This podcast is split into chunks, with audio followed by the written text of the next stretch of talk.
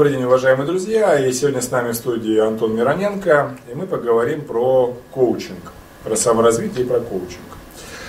А, хочу проинтервьюировать Антона. Антон, вот все твердят, что нужно постоянно заниматься саморазвитием. Объясни, зачем это делать? Ведь совершенством все равно никогда не стать. Саморазвитие ради саморазвития – это анонизм. Я прямо скажу. Я понимаю, что мой ответ кому-то, не понравился. А, смотрите, бывает, иногда задают вопрос, а, что ты посоветуешь почитать для саморазвития? А, у меня сразу два встречных вопроса. Первое, что для тебя саморазвитие и зачем тебе развиваться? У тебя цели-то вообще какие? То есть очень многие люди, скорее вот они, э, такое ощущение, что они поглощены в какой-то тренд определенный.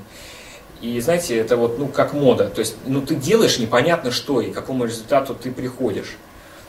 Поэтому мне кажется, что для того, чтобы действительно развиваться, если мы вот рассматриваем это понятие, нужно просто иметь цели, к ним идти. А все остальное, литература, тренинги, э, люди, окружение, оно сформируется по цели. Вот тогда это действительно саморазвитие. А все остальное это анонизм. Почему людям сложно самим взять себя в руки и измениться в лучшую сторону? Зачем они обращаются к коучам, терапевтам далее? Это разные причины, потому что, ну, во-первых, э, очень часто обращаются, когда, ну, вот я по себе сужу, опять же, э, по себе не как, не только как специалист, а как человек, который обращался. Э, когда ты понимаешь, что проблема настолько остра, что сам ты ее решить не можешь. Ты, может быть, пробовал, а может быть, не пробовал, может быть, ощущаешь. Это первый момент. Э, второй момент, почему измениться в лучшую сторону тяжело, потому что когда человек э, живет в определенных проблемах, это становится частью его системы. И он по-своему счастлив в этой системе, даже если он живет в полном дерьме. Он просто счастлив от этого, он ловит кайф. Это сильная очень эмоция. Понимаете? Когда этих эмоций, когда эти эмоции пропадают, то возникает депрессия. Вот очень яркий пример, э, вы можете сами впечатления почитать, и, может быть, видели такие примеры, когда люди из одной страны, из России куда-то переезжают, думая, что там есть какое-то счастье. Они переезжают, там проблем нет, и накрывает. Okay. В Америке иметь своего коуча считается нормой, как иметь своего стоматолога. Как, по твоему мнению, в России будет когда-нибудь так же? Э, очень не скоро, честно. Потому что есть менталитет, который очень медленно поддается влиянию, скажем так. Поэтому э, для меня это нормально. Для многих людей это нормально. Вопрос, э, чтобы вы самое главное себе ответили, зачем вам специалист, зачем вам коуч, психотерапевт, гипнотерапевт. Вот я считаю, что когда ты на это отвечаешь, вот неважно, модно это или не модно, вот это самое главное. Вот зачем и что ты хочешь благодаря этому человеку решить. Надеяться на то, что человек, э, ты придешь к человеку, он по щелчку пальцев проблему решит, это чистое перекладывание ответственности. Ну, такого не бывает. Хорошо. Человек может помочь либо вот очень помочь, либо не помочь никак. Вообще абсолютно. Но есть ответственность каждого из нас в жизни, как, ну, то, что вы же сами живете, и вы действуете. За вас же не могут действовать, правильно? Но действовать можно по-разному. В чем суть профессии коуча? А, суть да в освобождении, наверное, суть в освобождении от э, стереотипов, от, э, не знаю, ощущений в теле, если мы там гипнотерапию берем, от убеждений, если мы берем там психологию стандартную. Э, освобождение от стереотипов, которые мешают добиться того, чего ты хочешь. Вот и все. Я думаю, что в некоторых моментах, ну, во-первых, это быстрее, во-вторых, э, ты сам боишься, бо... очень часто люди боятся правды, боятся посмотреть э, на свою жизнь именно вот так, как оно есть на самом деле. Но это и есть первый шаг освобождения. Причем это самостоятельно можно сделать, даже без, без помощи специалиста. Вот Но... как раз об этом следующий вопрос. Как стать коучем самому и, может быть, даже начать на этом зарабатывать? Как стать коучем? Вопрос, зачем вам это? Вот самое главное, да? Зарабатывать. Ну, зарабатывать можно не на коуче. Тут же написано, зарабатывать. Знаете, жизнь очень коротка, чтобы заниматься тем, мне кажется, чем тебе не... Во-первых, во-первых, заниматься тем, что тебе не приносит удовольствия, это первое. И, во-вторых, просто зарабатывать. Зарабатывать можно на всем, особенно в России, где культура бизнеса, она, ее еще нету. И бизнес только все равно в стадии зарождения, и конкуренции тоже особо нету. Это я говорю не просто как какой-то там Антон, да, я говорю, потому что я много где работал, у меня сколько там, трудовая закончена уже. Вот. Вкладыш в трудовой. Нет, вкладыш в трудовой, нет, не достижение никакое, это просто, ну, это то, что я видел, да. Э, жизнь так сложилась, что увидел я много. Э, особенно в плане там, профессий, компаний и так далее. А, вопрос, э, зачем, и вопрос, для того, чтобы начать, для того, чтобы стать коучем, начать зарабатывать, надо ответить вопрос, зачем вы им хотите стать. Понимаете, просто, просто потому что это клево, мне нравится обучать людей и так далее, эти, это вот ты первые 10 консультаций провел на этом энтузиазме, а потом он заканчивается, когда ты понимаешь, что все не так просто, как кажется. Это действительно работа непростая в некоторых моментах. Она требует энергозатрат, она требует напряжения очень сильного. И когда эта иллюзия пропадает, как правило, многие люди и бывшие коллеги, они уходят, потому что не выдерживают просто-напросто. Поэтому если ну, кому-то там это важно, хочет ответить на вопрос просто, зачем вам это. И тогда вопрос заработка, он сам собой, мне кажется. Вот дополню немножко, потому что некоторые считают, что профессия коуча – это очень халявная профессия. То есть ты задаешь какие-то умные вопросы, и тебе платят какие-то сумасшедшие деньги. На самом деле это абсолютно не так. Вот, Антон, расскажи, это тяжело или легко? Это деньги. Смотрите, ну, вот я так скажу, смотри, что я под легкими деньгами. То есть, э, например, ну, когда я работаю, я по себе говорю, когда я работаю, что я лично делаю? Для того, чтобы действительно помочь человеку решить его проблему, нужно определенное состояние. Состояние повышенной концентрации, повышенного внимания, э, прочувствовать человека, то есть как он живет, попасть в его ритм. Это требует затрат определенных. Потому что если этого не делать, просто сидеть с умным видом, задавать вопросы и подсаживать человека на иглу, чтобы он к тебе регулярно ходил и проблема не решалась, ну, извините, это не мой формат. Э, хотя, конечно, наверное, это выгодно, честно говоря. Но это не вот я приведу пример э, такой. Смотрите, вот э, что такое коуч. Вы, наверное, все знаете миф о Геракле и Авгиевых, Авгиевых конюшнях. Когда вот есть такие, были такие конюшни, да, они были очень сильно засорены, соответственно, лошадьми, которые там были. И сами лошади, они еще и были плотоядные, то есть они могли кусаться и есть людей. Вот это очень такая же ситуация. Вот этой лошадью является проблема. То есть не сам клиент, который пришел к коучу, а его внутренняя проблема, психологическая травма. Вот какая-то вот лошадь. Она в его голове все загадила у этого клиента, и весь его внутренний мир похож на вот эту вот Авгиеву конюшню. И коуч, он как вот этот Геракл, начинает ее вычищать. Вот если вы попробуете вычистить э, какую-нибудь конюшню, вам придется засучить рукава, полностью измазюкаться, залезть туда там, полными руками и ногами. Потом вы оттуда выходите, и все это нифига не смывается обычным душем. Все это бывает какое-то время еще висит на вас. И вам приходится с этим жить какое-то время. То есть это очень серьезная профессия. И она достаточно серьезную нагрузку несет и на психику, и на здоровье. Поэтому, если кто-то думает, что профессия коуча, ты сидишь издалека, вот так консультируешь, умные слова говоришь, то нет. Приходит, то есть от этого авгиевы, конечно, они не вычистятся. Туда надо лезть головой, с руками, с ногами. Это очень тяжелая работа. Потому что я вижу, как Антон э, выматывается, когда он проводит, там, например, хотя бы даже там, две консультации в день полноценных, то есть на диагностике, то есть ну, после этого практически невозможно разговаривать, потому что человек просто никакой. Вот, это всего два клиента то есть две консультации. Бывает даже после одной такая. То есть это очень тяжелая нагрузка, это очень непростая профессия. Расскажите о плюсах и минусах этой профессии. Как раз я ответил. Где и как учиться на коуча? Значит, смотрите, вот тут у меня, у меня, у меня отношение такое. Вот э, для того, чтобы действительно стать специалистом, э, нужно иметь опыт освобождения от проблем, там, внутренних страхов, комплексов сначала самостоятельно. Не просто у меня куча комплексов, но я пойду учить других людей, потому что знаю, это не вариант, это не подход. Нужно иметь опыт освобождения, опыт сам по себе, то есть освобождаться самому. Да. А, там, ну, я прежде чем выбрать эту профессию, что говорить, я там с, с одним специалистом работал, с тобой мы работали. Да? Нормально абсолютно. То есть, чтобы самому прочувствовать вот этот момент освобождения от проблемы. Э, каково вот э, пройти вот этот путь освобождения. И вот после этого только можно выбирать какую-то базу, идти учиться и начинать работать.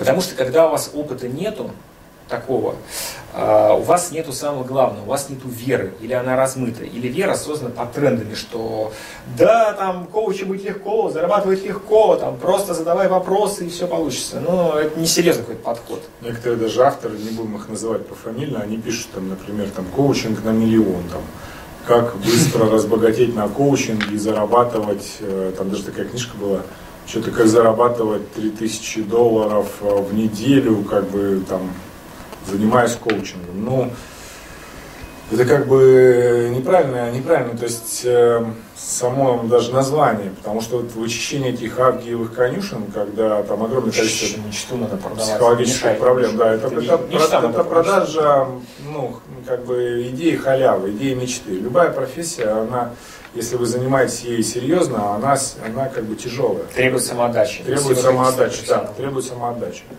А таких вот свистунов, которые говорят, что можно там за два часа в день, за два часа в неделю работая там наконсультировать или накоучить там кого-то.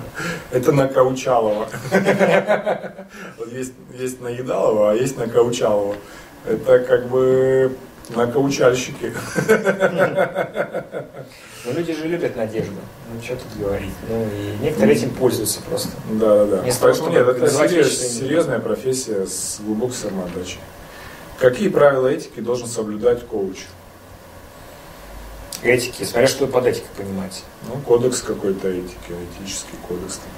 Правильно. Да, вот э, самое главное решать, э, давать результат всегда. И в центр, кстати, результат. Вот всегда.